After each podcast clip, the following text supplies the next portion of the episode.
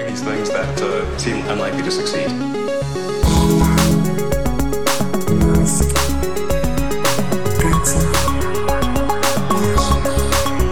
Bueno, bienvenidos a un nuevo episodio de Elon. ¿Qué tal estás, Matías Sabia? Muy bien, en mi casita nueva. ya tengo hasta una mesa grande en la terraza para cuando vengas de barbacoas. ¿Ah, sí? ¿Ah, sí? Sí, ¿Me vas a dejar sí. entrar en esa casa? Te voy a dejar entrar. Comprado. No sabía que era tan caro comprar una mesa de aluminio para una terraza. Por eso Elon no En el- compra casas, porque al final así, como él no es propietario, él no es rico, no tiene nada, es un pauper, pues porque vive de las rentas. Ya sabes, al final... Bueno, ahora dicen que va, va a hacer su propia ciudad, ¿no? Hostia. En Texas, con, Sí, sí, con sí. alquileres, con alquileres asequibles y tal, que él ha, de- ha desmentido la noticia. Ah, sí. Ah, vale, vale, vale. La Mm. verdad es que este tipo de temas de las ciudades corporativas eh, es como muy de otro siglo y con mucho, con mucho riesgo. En fin, en estas últimas dos semanas Elon la ha liado muchísimo, así que vamos a recuperar tiempo. No solo tenemos este episodio, sino que además vamos a tener otro episodio pronto eh, para hablaros de pues muchas cositas, porque obviamente Elon la ha estado liando en Twitter, lo sentimos mucho, ha estado insultando a uno de sus empleados actuales, luego no sabemos muy bien si es que no le podía despedir o pensaba que sí la había despedido. El caso es que hemos visto un objeto mm, internetero no identificado, ¿no? Que es Hmm. una disculpa pública de Elon. Sí, de previa llamada probablemente Sí. de los abogados di- diciéndole, vamos a ver, A ver. que esto puede acabar en Sí, muchos sí. millones de dólares Sí. de indemnización. Entonces, el tema del salseo, todos estos temas tan de Twitter que llevan marcando la agenda de este podcast durante las últimas semanas, lo vamos a dejar un poco aparcados. En los, en, yo creo que en tres días grabaremos el siguiente episodio, no os preocupéis. Dicho esto, vamos a hablar de una cosa muy tecnológica, muy de Tesla, que ha sido el evento del Investors Day, que fue el 1 de marzo técnicamente, ¿no? Creo que fue la fecha. Sí, eh, fue el 1 de marzo, eh, cuatro horas de conferencia mm, bastante densas, Sí, presentaciones de ingenieros, de investigadores, sí. eh, con sus intervenciones de Elon, por supuesto. Eh, pero bueno, la verdad es que lo, me lo puse, pero no lo vi entero. Luego me leí el, el resumen de Ethan González, que no sé si lo conoces, pero hace tiene una newsletter de, de coches eléctricos, de movilidad Ah, sí. eléctrica. Ah, pues Y, pasa, pásame eh, el la enlace y lo dejamos en las notas del episodio, porque a Ujú. mí ahora mismo no me suena. ¿eh? Hmm. Bueno, la, eh, básicamente esperábamos un Master Plan 3. Ajá. Ya sabemos que Elon siempre tiene estos. Bueno, el primero le funcionó bastante bien, ¿no? Este master plan con los movimientos, la hoja de ruta de Tesla, a través de la cual pues, van llegando a objetivos que al principio nos parecían mesiánicos, pero luego de ver en lo que se ha convertido Tesla, eh, no nos lo parecían tanto. Sí. Bueno, pues este, el Master Plan 3, Ujú. vuelve a parecernos un poquito mm, ambicioso. Pero bueno, eh, tratándose de Elon Musk, eh, al final muchas de las cosas que se propone las consigue. Y este plan, no este nuevo plan, no tiene tanto que ver con eh, hardware, porque de hecho no enseñaron el coche barato, el como se vaya a llamar, el. Model 2. em, y volvieron a sacar la diapositiva con el coche como cubierto de una tela, ¿no? Sí. Así que mm, eh, no hay titulares que hayan copado el Google News, pero sí que hay temas bastante interesantes y ambiciosos en esta estrategia. Cuéntame. El primero tiene que ver con energías renovables, porque el 80% de la generación actual de energía proviene, sigue proviniendo de la combustión. Sí. Entonces, eh, Tesla busca pivotar hacia un esquema más limpio Sí. en el que eh, este sistema esté liderado por energías renovables. Sí. ¿Cómo lo van a hacer o cómo dice Tesla que el mundo tiene que pivotar hacia, hacia estas energías renovables? Pues eh, basándose, centrándose en cinco pilares básicos. La generación eléctrica, Gracias. la automoción, es decir, que todo el parque de vehículos cambien a coches eléctricos. Eh, la calefacción es una cosa que eh, consume mucho. Eh, los procesos industriales en los que se incluye el hidrógeno verde y el desarrollo de combustibles sostenibles eh, Sí. para aquellas eh, aplicaciones a las que no lleguen los motores eléctricos como los barcos o los aviones. Elon siempre ha dicho que eh, como la última frontera son los, aviones y también los barcos por el tamaño que necesitarían de baterías y lo que eso añade de, peso. Entonces dan una, unos datos, unos números, eh, se puede ver en un resumen, en una diapositiva en concreto, que necesitan 240 o se necesita, el mundo necesita 240 teravatios hora de almacenamiento energético.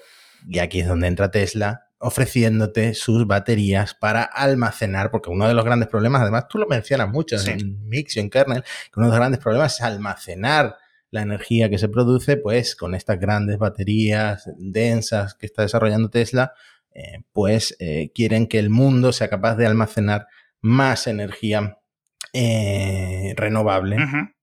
Sí, bueno, hasta aquí los problemas que llevamos viendo, quiero decir, no es algo que nos tenga que decir el propio Elon, obviamente. Eh, son problemas muy genéricos y, las, los grandes retos de, la energía renovable, como, como, como, iba comentando. Bueno, no sé si esta charla la dio, esta parte la dio Elon o lo dio alguno de sus lugartenientes. Hmm. Elon dio un dato muy concreto que es que se necesitan 10 billones, en inglés trillón, de inversión, dólares de inversión, para conseguir que funcione em, este esquema de hmm. energía sostenible. Sí, la verdad es que visto, al final estamos hablando de escalas mundiales, reemplazar todo en lo que se basa la economía mundial, ¿no? que ahora mismo estamos basados en determinados tipos de 2, 3, 4, 5 combustibles fósiles para la mayoría de nuestros elementos y para la generación eléctrica y reemplazarlo, pues 3, 10 billones me parece poco, o sea, dentro de la perspectiva de, todo lo que es, ¿no? Hemos visto otras cifras a lo largo de, los últimos años y, y, ¿qué es lo que se supone que aporta Tesla aquí? Es decir, obviamente un montón de cosas, joder, como estabas comentando tú, a nivel de tecnología de baterías, tanto en los coches eh, como en, eh, a nivel industrial, están demostrando que poca gente les puede hacer sombra, ¿no? Hmm. De hecho, hay más sectores en los que Tesla se está adentrando y uno de ellos es el sector minero. Es una cosa de, mm. la que se habla mucho. Eh, cada vez, hace poco se hizo muy viral un em, tío diciendo que los coches eléctricos son un engaño porque contaminan más, porque se usan mm. más eh, yacimientos de tal y cual y cual para fabricar las baterías. Bueno, pues eh, Tesla viene a desmentir esto en el Investor Day. Que más que para los inversores, la verdad es que era una charla muy técnica. Em, diciendo que, no sé si has visto el meme este de como de more you fuck around, de, ah, more you find, ¿no? find out, ¿no? bueno, pues han hecho una referencia a ese meme diciendo que a mayor demanda claro. de pues eh, minería para, por ejemplo, litio, sí. mayor exploración geológica y mayor número de yacimientos encontrados. Ahí viene, the more you look, the more you, find. Es que esto es algo completamente entendible y no me refiero a que sea un tema económico básico, sino que es un tema industrial básico. Es decir, hay algunas personas que achacan esto a las curvas de Laffer, ¿no? Oferta-demanda. No, no digo que no tenga que ver con eso, eh, ahí estamos metiendo las variables del precio. Simplemente es, se necesita más material de este, es un material que hasta ahora no se está buscando activamente a estas cantidades y simplemente hay más demanda, se traduce en más exploración y empiezan a aparecer, como el otro día, hace un mes, Argentina encuentra la mayor fuente, no, el, mayor caladero, por decirlo así de una forma, de litio de América. Luego Irán, el del mundo. Al mes siguiente Turquía. Es decir, cada poco van apareciendo estas cosas. Eh, Suecia en arriba del todo, del todo de, en el norte, habían encontrado otro. Claro, litio, ¿qué elemento es? Es el 3 de la tabla periódica, el cuarto, ¿no? Eh, helio, hidrógeno, helio, litio. es relativamente sencillo, es relativamente ubicuo, ¿no? No es tan presente en la corteza terrestre como el silicio, coño, pero es un material y el resto también, ¿no? Entonces, simplemente es un tema de que va a haber más, no es una cosa que se acabe. Y ese tipo de argumentos yo nunca los he entendido porque precisamente ese tipo de argumentos son los que estamos dejando la industria de los combustibles detrás. Quiero decir, el litio tú no lo gastas cada vez que usas el coche eléctrico o un patinete eléctrico, ¿no? Nunca he tenido.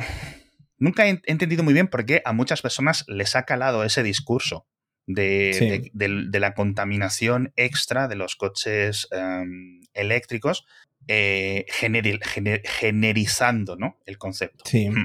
También, no solo porque eh, ya venimos en un mundo que estamos contaminando la atmósfera de forma brutal por el, los motores de combustión em, en general, sino porque cuando el sistema esté totalmente electrificado, ¿Sí? El número de eh, minerales que se va a seguir necesitando va a ir reduciéndose. Entonces dice Tesla que ahora mismo se necesitan aproximadamente 50 gigatoneladas de minerales cada año para cumplir estos objetivos y con un sistema totalmente electrificado el número se va a reducir a 18 gigatoneladas. Es que son, es que, y, y parecen gigatoneladas, dices, hostia, tú, ah, qué, cantidad, ¿no? Es, es, ridículo. O sea, somos, son niveles ridículos. Es lo que se saca de carbón y, se quema para el año siguiente. Es decir, desaparece ese carbón, ¿no? Lo transformamos en, determinados gases. Eh, chicos, es que de verdad es que es tan poco comparado con los beneficios ¿no? que tiene tanto para la salud como para el cambio climático. Eh, nunca lo he entendido esto. Eh, no es más allá del tema del precio, como decíamos, que justo estos dos últimos años había subido el precio del litio y de algunos otros componentes. Ya digo, no me gustaría centrarme en eso, sino en la capacidad de producción. Y es que la capacidad de producción la hemos visto que sigue aumentando año tras año. Y mm. el número de minas que se van abriendo sigue eh, expandiéndose, no hay problema. Bueno, sí hubo un gran anuncio en el Investor Day, pero se lo chafó a Elon el presidente de México, Andrés Manuel López ah, Obrador, porque ya había adelantado que efectivamente Tesla va a abrir una Gigafactory en México. La, la, tercera fábrica, no, la, cuarta fábrica que abre Tesla desde que empezamos este podcast. Solo digo eso. Antes de que empezara este podcast, Tesla tenía fábrica y media, podemos decir. Fremont y Nevada. Ahora. Hay una correlación, hay una correlación. Hay una correlación entre el número de episodios de este podcast. Y número de empleados contratados. Yo no digo nada. Por Tesla. Las matemáticas son las que son. Eh, por pues. cierto, esta fábrica, yo lo estuve comentando en el podcast diario, eh, que iba a ser la más grande de Tesla, tío. Sí, y no solo eso, sino que ya la quieren tener funcionando en 2025 eh, cuando se publicó esto no se sabía bien la ubicación, pero un oyente me escribió, un oyente de Elon me escribió con el enlace en Google Maps, un oyente que vive en Monterrey. Sí. Eh, de dónde va a estar la, dónde va a estar la fábrica. Si quieres puedes enseñarlo en YouTube. Esto eh, en bueno, Monterrey, en Nueva León, en Nuevo León ya hablamos de, que están en, la frontera con Estados Unidos, de que esto podía tener muchas ventajas y de hecho estuvimos comentando que a lo mejor no era una fábrica, que a lo mejor pues era un, Eso es. Pues, fabricar componentes, pero no, finalmente una enorme gigafactory eh, que lo han visto claro y la van a abrir en México. Así que nada, enhorabuena Voy a, a los mexicanos. He encontrado el enlace, aquí está, en este punto rojo, precisamente aquí, entre estos dos arbustos es donde va a estar la puerta de la fábrica. No, eh, fijaos, fijaos la mm, A ver.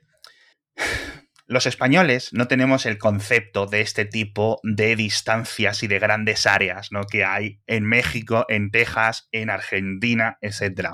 No es un país pequeño España, pero joder, comparado con, estas cosas. Entonces, cuando te dicen, está cerca de Texas, coño, bueno, entre comillas, ¿no?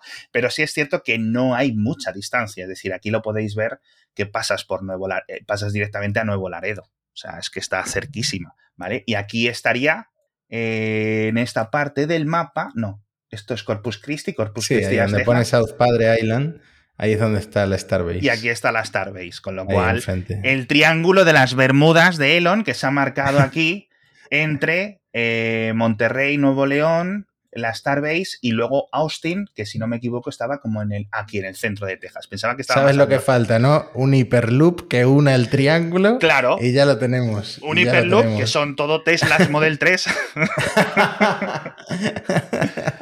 Pero sí, sí que es cierto que vamos a, mira, vamos a hacerlo en directo, Matías, para así nos, nos desde esta dirección, cómo llegar hasta Austin, Texas. A ver cuántos kilómetros hay, que nos diga Google. Andando seis días. Andando 138 horas. Me ha asustado, me ha asustado. No te voy a negar que me ha asustado cuando he visto eso. 388 eh, millas. Estos son 500 kilómetros. O sea, es que es nada. O sea, es nada. Hmm. nada. Y dos grandes hubs eh, industriales, porque Austin es increíblemente grande y el espacio que tiene en Austin, por ejemplo, no lo tienen ni en Brandenburgo, en, la Giga Berlín, ni sobre todo en Shanghai, que en Shanghai, cuando la construyeron, eso era un barrizal, pero otras empresas ya han levantado cosas a los lados. ya no hmm. está ahí en un eh, abandonada, separada del resto, la verdad, ¿no? Por eso eh, las cosas en China. Así que yo espero que esta de México mm, salga por lo menos tan bien como la de. como la de China. Pero vamos, yo, el plan que tienen Hmm. Que alguien en, Monterrey nos diga si hay, serpientes o murciélagos protegidos. Porque ya sabemos lo que Sí, sí, sí, joder, vaya caos, vaya caos. Yo me acuerdo escribir en el guion, de hecho, si buscamos en el guion eh, palabra clave serpiente o murciélago, etc., nos saldrán las noticias de cuando estuvimos, los, los reguladores y los ecologistas alemanes detuvieron la construcción de la fábrica por estos temas, y por, por, el número específico de árboles que tenía que replantar Tesla para eh, digamos, eh, reemplazar a los que estaban quitando en el área de la...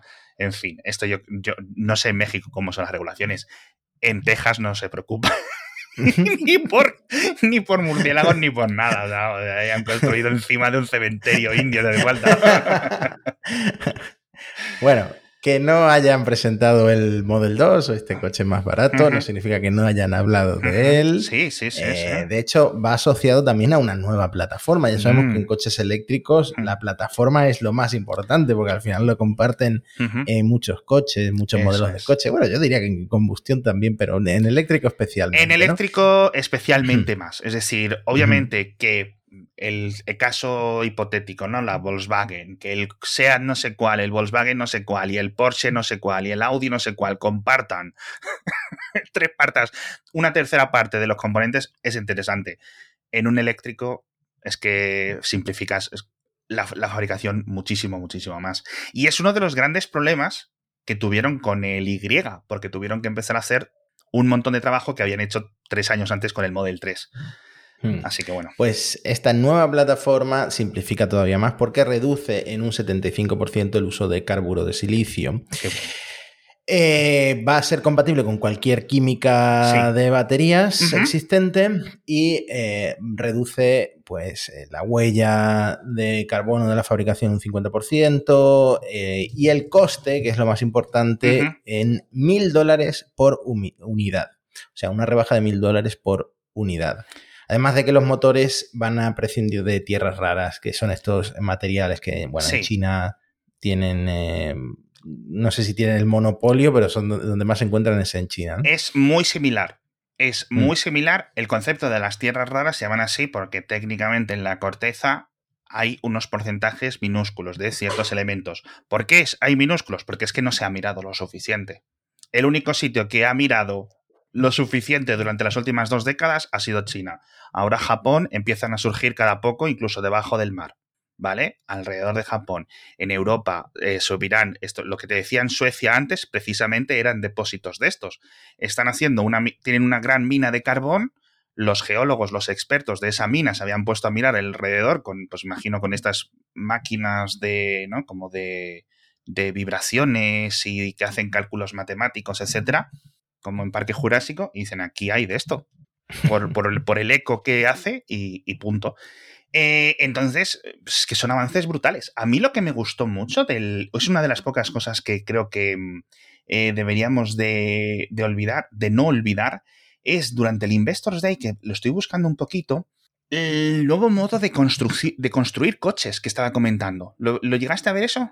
Mm, sí, enseñaron en, ¿Un vídeo o eso fue con el Optimus? Sí. No, no, fue un vídeo, fue un vídeo. Y si quieres, me lo cuentas. Estoy y, tengo ya aquí, creo justo la, la parte del vídeo para ponerlo en, directo. Pero me parece uno de los elementos rompedores. Por muchos de los elementos que nos podamos decir el un jiji, el un jaja, de nuevo, tú ves los precios de un Model 3, ves lo que hace un Model 3, y, tú, y, el otro día en el grupo de Mixio nos reíamos ¿Cómo es posible que una Peugeot o una Citroën no sé qué de cangú, de repartir sandías casi, Hmm. coño, que es una Kangoo, quiere decir que no es un Porsche Taycan, te cueste lo mismo que un Model 3, la versión eléctrica. ¿Por qué? Por todo este tipo de innovaciones que llevan haciendo a nivel de fabricación, tío, desde los últimos, te diría 10 años ya, porque es que el Model 3 ya es de 2016, es que es mucho tiempo. Y yo creo que por aquí van han dado con otra tecla muy importante. O sea, aquí hay algunas cosas que con Elon llevamos un año y pico de jiji jaja.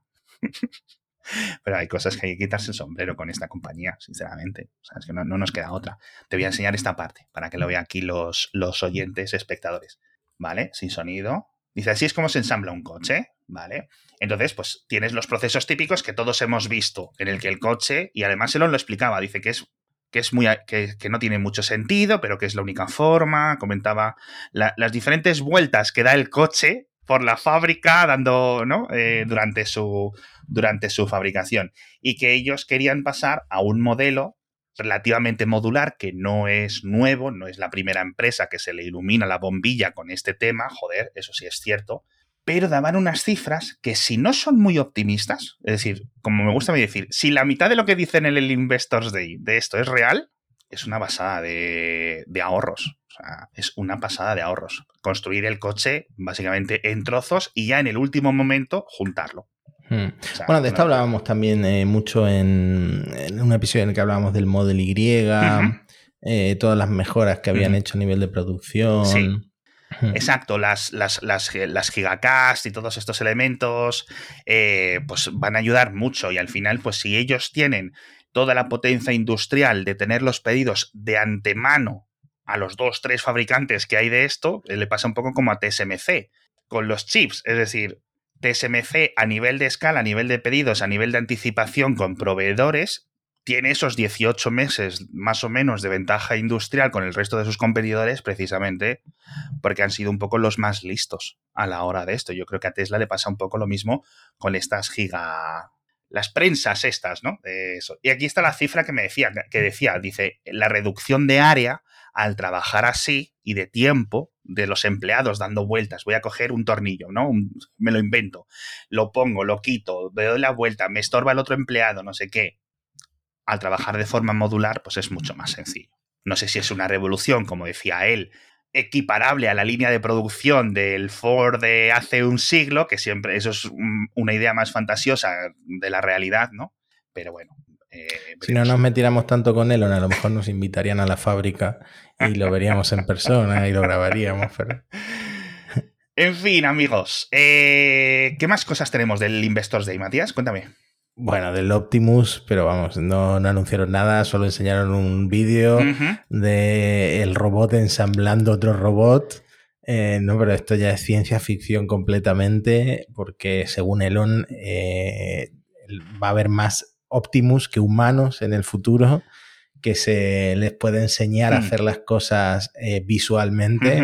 O sea, eh, no existen todavía las AGIs, ¿no? Estas inteligencias no, no, no. artificiales generales, pero Elon ya ve claro que el Sí. Optimus, eh, grabándote con una cámara, va a aprender a hacer lo que tú sabes hacer con las manos, ¿no? A ver, de nuevo, aquí, si decimos el autopilot, ostras tú, ¿eh? Es decir, órdenes de magnitud, de dificultad, entrenamientos diferentes. Esto de que te grabes con una cámara, a mí esas cosas me han... Dentro del Investors Day hay cosas que me han parecido casi de cajón y obvias, como comentábamos el tema de la minería, y otras cosas que me han parecido, pues, una elonada. Esto de que te grabes haciendo un tema, ¿no? Imagínate, te grabas vaciando en lavavajillas. El Optimus te ve y dice, ya he aprendido, ¿no? Como, como Neo, ya sé Kung Fu. Esto no, no, quiero decir, no, digo que no vaya a ocurrir así en el 2080, pero está más dentro de, los, de las escalas de tiempo de Neuralink que del Model 2 o de los otros coches, ¿no? Que hay un montón de elementos industriales del Optimus eh, que pueden y que sinceramente me está sorprendiendo el ritmo de, de desarrollo. Es decir, son 18 meses, ¿no? Más o menos lo que llevamos hablando de este robot. Bueno, yo creo que, por ejemplo, en esta presentación, en estos vídeos que hemos visto, eh, no creo que sea, y apostaría bastante dinero, que no creo que esto sea el robot actuando de forma, digamos, conceptual. ¿vale? Es decir, mm. eh, no es en plan, eh, atornilla la pierna a tu hermano. y entonces el robot calcula lo que significa eso y lo hace. Sino que tiene parametrizado específicamente los movimientos que tiene que hacer, ¿no? Como en las. En el caso del Half-Life. No sé si eres tú suficientemente viejo para acordarte del drama del anuncio del Half-Life 2. ¿No te acuerdas debería, debería acordarme. Es posible. Era, era cuando presentaron el Half-Life 2, fue un avance a nivel de tecnología increíble, ¿no? Por los movimientos de los otros personajes, etcétera, los movimientos de las cosas al caer, etcétera. Es decir, la interacción que tenía el, persona, el, jugador con el entorno. Alguien hackeó eh, Valve y filtraron el software que había producido esa demo. Y resulta que estaba todo guionizado. Es decir, que no eran cosas que habían ocurrido, sino que decir, no es disparo esta caja y el juego calcula cómo tiene que caer la caja, sino que estaba programado que la caja cayera de una forma concreta. Esto me recuerda mucho a esta demo del, del Optimus, ¿no? Es decir. Bueno, eso no evitó que se convirtiera en un juego muy popular. Años después.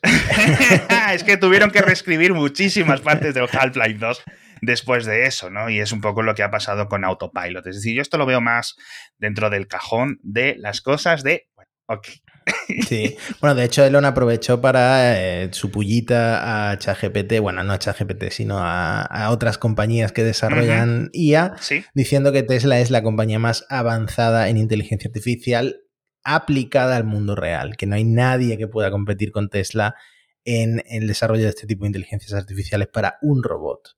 Y bueno, teniendo en cuenta que eh, los, coches con el full self driving probablemente sean eh, los que más cosas más avanzadas estén haciendo en la carretera, puede que tenga razón.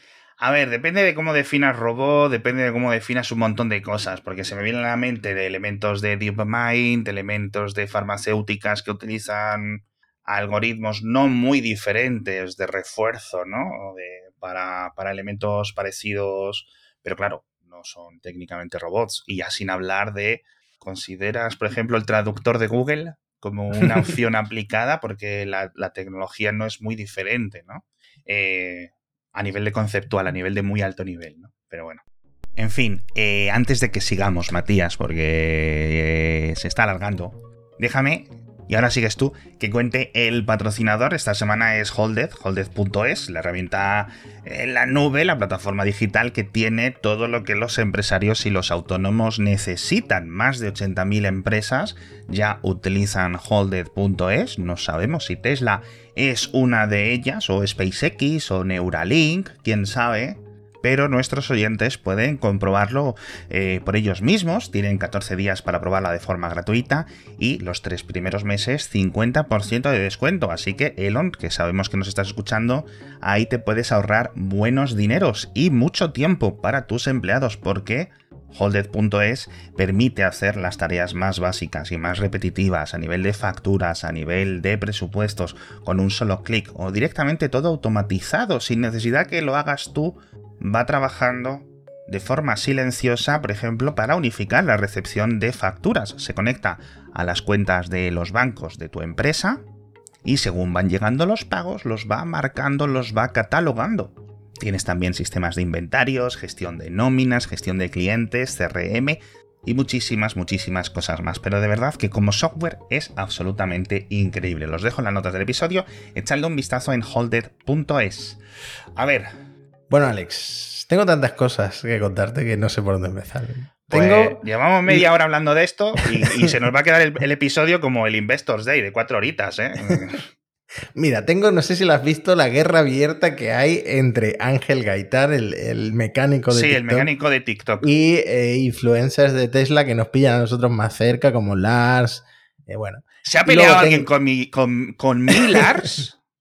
Bueno, Lars, eh, no quiero liarla, pero Lars rechazó ir a, grabar un vídeo con él porque eh, dijo que Ángel Gaitán como que animaba a robar eh, los Teslas con esto del Frank. Que esto es más viejo que pues, probablemente que el Tesla Model Y. Yo creo que esto ya funcionaba en el Tesla Model 3, que es que si tú conectas unos no sé, si tú tiras de un... Joder, tendría que haber revisado mejor esto. A ver, es un agujerito que. es un agujerito. Para sacar el- la parte de, mm, del enganche de la grúa de los, Exacto. de los Model 3 y el Y, no sé si en los anteriores también está en la misma posición, entonces tiene una pequeña tapita de plástico que tú aprietas y sale, ¿vale? Para esa emergencia. Una vez que tienes ahí abierto ese agujero, puedes acceder a unos cables. Y si le pones una corriente, hace corto, por decirlo de alguna forma, y se abre el maletero delantero. Que luego Exacto. no es lo que ocurre realmente, ¿no? Exacto, entonces Ángel Gaitán, que siempre se está haciendo viral por meterse con, eh, con Tesla y que ya hemos hablado mucho de él y que como mecánico pues eh, es muy exhaustivo en algunas cosas que hace, pues en este caso obvió mencionar que esto no funciona si el coche no tiene batería o está abierto. No, al Eh, revés, que si el coche está cerrado. Es decir, para esto, lo que tiene que. O sea, tienes que tener el coche, es decir, de esto que. El, o sea, coño, que el coche tiene que estar abierto, si los seguros, esto, si los cerrojos automáticos. Claro, lo he dicho al revés. Esto solo funciona si el Eso coche no tiene batería o está abierto. Entonces, sí, Sí. ahora sí lo he dicho bien. Sí, ahora sí lo he dicho ojo, la batería grande. Porque está. Bueno, no sé si es la batería. En este caso sería la batería. Porque un coche eléctrico tiene la batería, digamos, de circulación y no una batería de otros voltajes específico más parecida a los, a los coches tradicionales. Bueno, y esto se hace para, para que los bomberos puedan desconectar el, el circuito de alta tensión, pero esto Eso ya lo habíamos comentado porque esto se había hecho viral más veces. Sí, ¿no? sí, sí, sí. Eh, también Ángel Gaitán había hecho como un vídeo de que se había quedado eh, sin batería en un viaje de solo 150 kilómetros con un Model 3, Ujú. creo que era el de gran autonomía. No, creo que, era, creo que era uno normal. Creo que era uno normal. No, normal. Bueno, hacía mucho frío. Eh, entonces esta prueba la repitieron tanto Lars como Eduardo Arcos Sí, diciendo que sí. eh, el, sus Teslas habían gastado solo un 60% y un 56% de, de batería en el mismo recorrido. ¿no? Nah, pues es que esto es. Es decir, los dos vídeos, cuando tú los examinas en plan. Esto puede ser verdad, es decir, si explicas un poco de espíritu crítico, ya no digo la prueba, por ejemplo, el vídeo de Lars en el que hace el mismo recorrido, desde el mismo sitio de salida hasta el mismo punto eh, en el que paró tal, y ves las diferencias, y- pero no es que no hace falta hacer eso, tú piensas, ¿no se llevan vendiendo Teslas a cholón en Noruega 10 años? ¿No se habría dado cuenta alguien en Noruega, eh, amigo Ángel Gaitán, de esto? Eh, entonces, la verdad es que, bueno, eh, elementos un poco raros, ¿no? Bueno, seguro que en Noruega nadie roba coches, todo el mundo deja la llave puesta por fuera. El mundo feliz de los Bueno. países nórdicos. Cuéntame más cosas. Tema Twitter. Tema Twitter. Tema Twitter. No se nos puede escapar la película sobre Elon. Bueno, La- espera, no, lo del empleado este parapléjico, mm, es que no me acuerdo del apellido. Perdón por definirle por su como dolencia. Para, como para pronunciarlo, ¿no? Thor- Thorleifson. Lo dejamos para el siguiente episodio. Por- o sea, literalmente, es que no solo por la longitud, no soy yo el que vaya a desaprovechar una ocasión para reírme de él o no para meterme con él. Pero es que no tengo ganas ninguna de este tipo de temas hoy, Matías. Cuéntame No. otra cosa. Háblame. Daba, daba vergüenza ajena el tema de todas formas. sí, sí, sí, sí, sí. Bueno, eh, pues de Twitter podemos comentar que ha dejado de funcionar en Tor, que era una funcionalidad que habían presentado hacía justo un año y han dejado expirar el certificado de seguridad. Así que la gente que, eh, Edward Snowden y toda esta gente Ah. que tuitea mm, con la máxima seguridad, eh, pues de repente no ha podido Sí. acceder. Sí. Pero bueno, si Elon está, está vendiendo las plantas a los propios empleados, pues me imagino que el certificado para funcionar en, en Tor, para funcionar en la Deep Web Sí. o Dark Web, no. A ver, no no le es una- interesa, ¿no? yo creo que no es un tema de, de dinero, es un tema de que se les ha olvidado hacerlo y ya está. O el empleado que lo mantenía no. Ya, lo despidieron, sí. No, igual que los. Esta notificación me llegó a mí, te habrá llegado a ti también. Los Twitter Spaces antiguos. Sí. eh, que estaban almacenados y tú podías acceder a ellos, mm, se van a borrar. También Claro. para dejar de pagar almacenamiento, me imagino. ¿no? O porque el empleado que se encargaba de gestionar lo que sea ya no existe. Ya no saben en qué carpeta se guardan. ¿Qué ca- en C2.Windows, no sé qué. no, pero sí es cierto que al final Twitter, eh, mira, lo comenta, lo tenemos que, tengo que corregirme yo una cosa que decía hace aproximadamente un mes en este podcast, y era que, ostras, que Twitter está mm, aguantando mejor de lo que esperábamos con el 20-25% de la plantilla que tenía hace unos meses. pero es que ya no se puede decir eso. Ya no se puede decir porque son caídas y diferentes tipos de errores constantemente. Y ahí ya se está notando. Y además la pestaña para ti, eh, que hace cada vez cosas más raras, ni siquiera te avisa de que no estás siguiendo a la persona que te sale. O sea, mm. es un feed mm, totalmente diferente al que era hace unos meses mm. y, no sé si en mi caso está sirviendo para que use más activamente Twitter. El, otro día sacó una web, un, un hombre que te describe tu mm. perfil de Twitter con ChatGPT, ¿no? Lo, lo, lo, acabó cerrando porque le llegaban demasiadas peticiones y estaba pagando mucho a OpenAI. Y me describió como eh, una persona que comparte, que hace muchos retweets, ¿no? Y yo, ¿cuándo he sido yo de hacer muchos retweets? Yo siempre he sido de, de tuitear compulsivamente el propio contenido. Pues, que estoy dejando de, de usar Twitter como lo usaba antes. Eh, eh, por, seguir un poco con el tema de Twitter, el tema de las APIs seguimos sin saber nada. Creo que ha habido ya dos retrasos de la fecha indicada de lo que parece que vaya a ocurrir. Yo, los bots míos siguen funcionando sin ningún tipo de problemas y en el caso de que fallen, pues vamos a ver qué tipo de alternativas a nivel de software tenemos que programar si es que tengo que programar algo. Hace unos días se filtraron también los posibles, no, perdón, se filtraron los posibles, no, los nuevos precios que van a tener eh, los accesos, em, no sé si diría de negocio, ¿vale? Para las, para las grandes aplicaciones y los grandes académicos que necesiten un chorro bien fuerte de datos, que no es el caso de mis bots, mis bots son bastante livianos en este sentido. Y son precios eh, eh, estratosféricos. Tanto que, por ejemplo, si no hubiera cerrado el API, y Tweetbot y el resto de aplicaciones hubieran dicho, pues no podemos seguir trabajando, yo creo que no hubieran podido pagar estas nuevas cuotas. Estamos hablando de 200 y pico mil dólares al mes. Hmm. En royalties por usar el API de Twitter. Hostia, tío. Demasiado.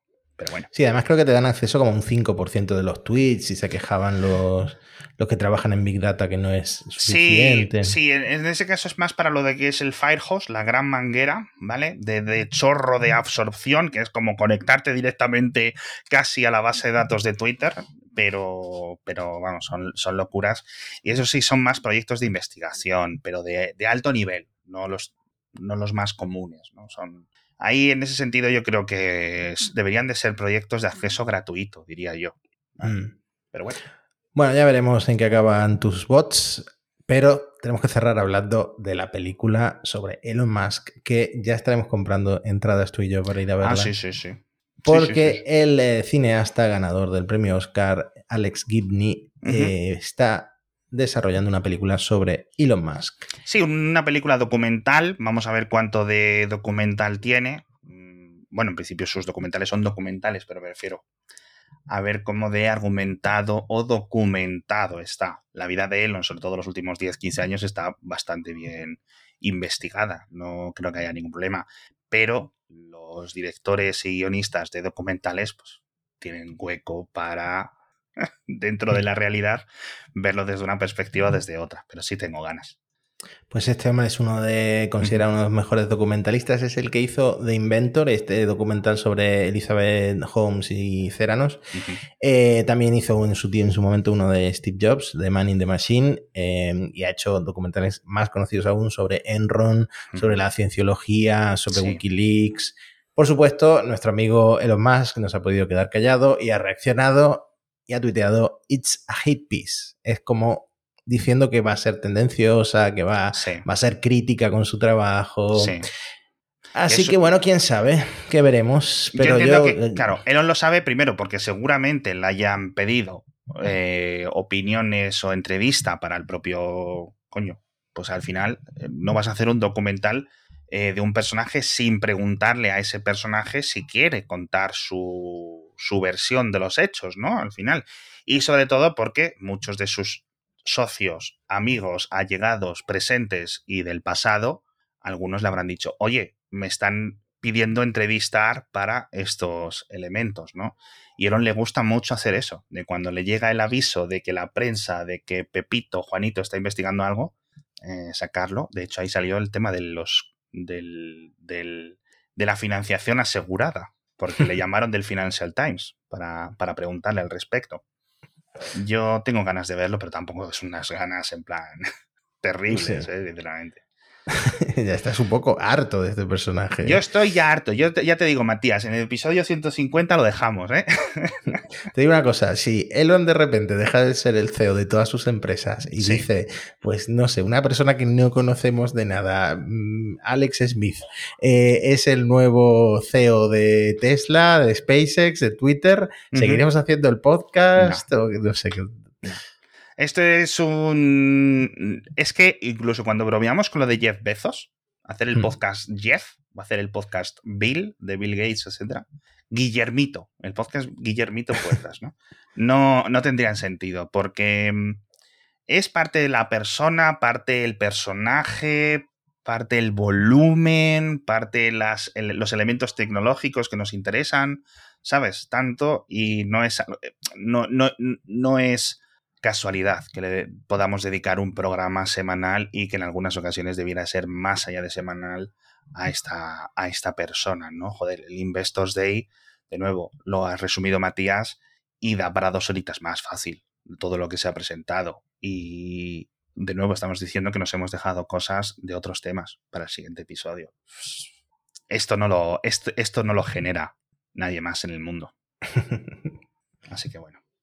En fin, el jueves seguramente grabaremos próximo episodio, nuevo episodio de Cupertino. Matías está publicando episodios también de monos estocásticos constantemente, como cada todas las semanas estáis publicando, ¿no? Es decir, noto un deje de celos en tu voz. Ah, celos, celos. No, no, no, no, no, no, no, lo digo de, no lo digo de malas, no lo digo de malas, absolutamente en, bajo ningún concepto.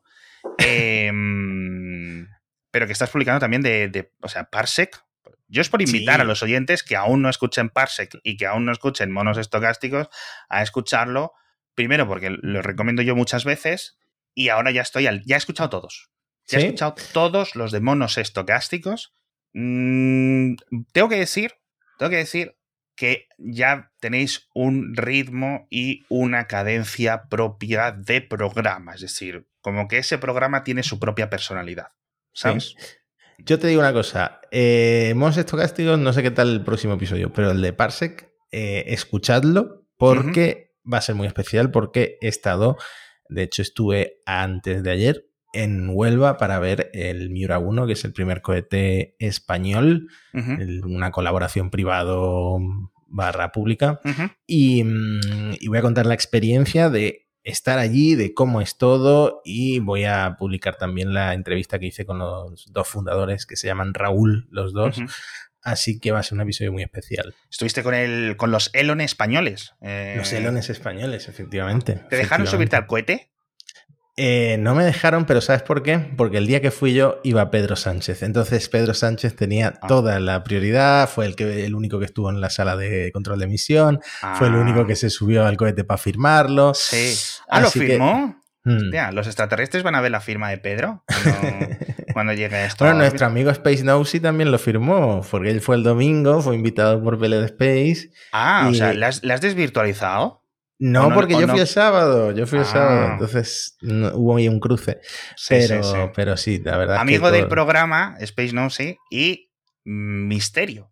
Un misterio, porque no, nunca nos ha dicho su verdadero nombre. A lo mejor es Pedro Sánchez.